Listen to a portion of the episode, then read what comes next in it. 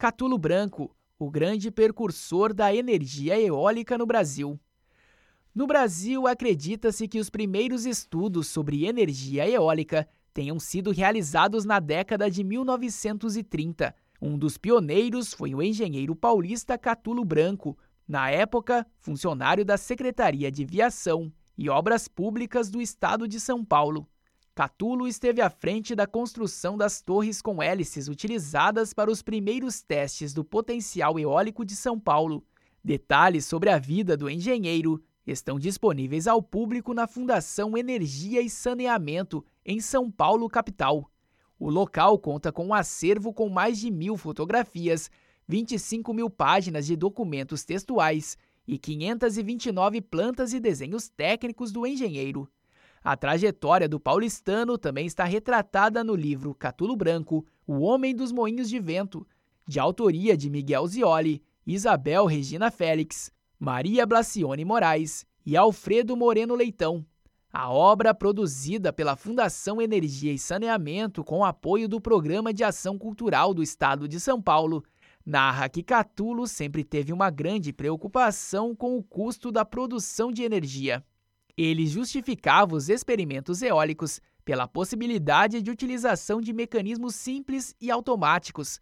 Os primeiros testes chamavam a atenção pela utilização de muitas peças de sucata, conforme conta o historiador Miguel Zioli. Catulo Branco foi um intelectual de primeira linha. Como funcionário da Inspetoria de Serviços Públicos, Catulo ele acompanhou os esforços realizados para aplicação do, do Código de Águas à época e ao mesmo tempo em que ele concentrava os seus esforços né, no, no estudo de novas formas de produção de energia. Embora ele tivesse passado parte significativa da sua vida é, preocupado com as usinas hidrelétricas, né?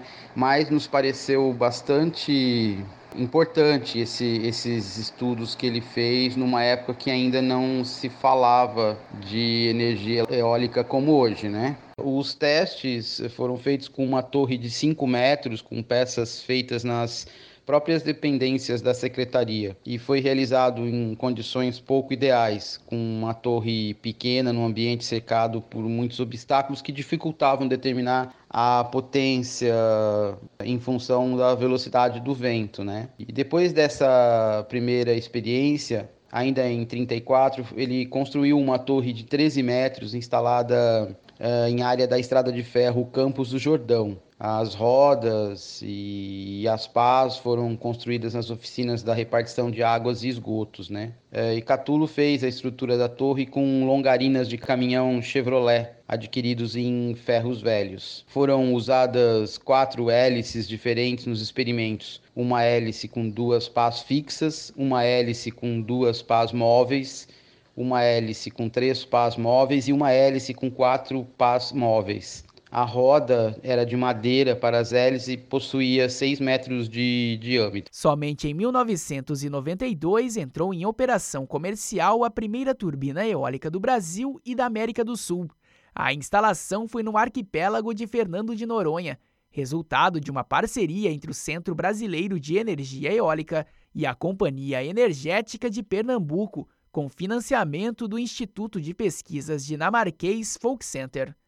Na época, a geração de eletricidade dessa turbina correspondia a cerca de 10% da energia gerada na ilha, proporcionando uma economia de aproximadamente 70 mil litros de óleo diesel por ano no local. Mais tarde, em 2000, uma segunda turbina foi instalada no local, aumentando essa contribuição para 25%.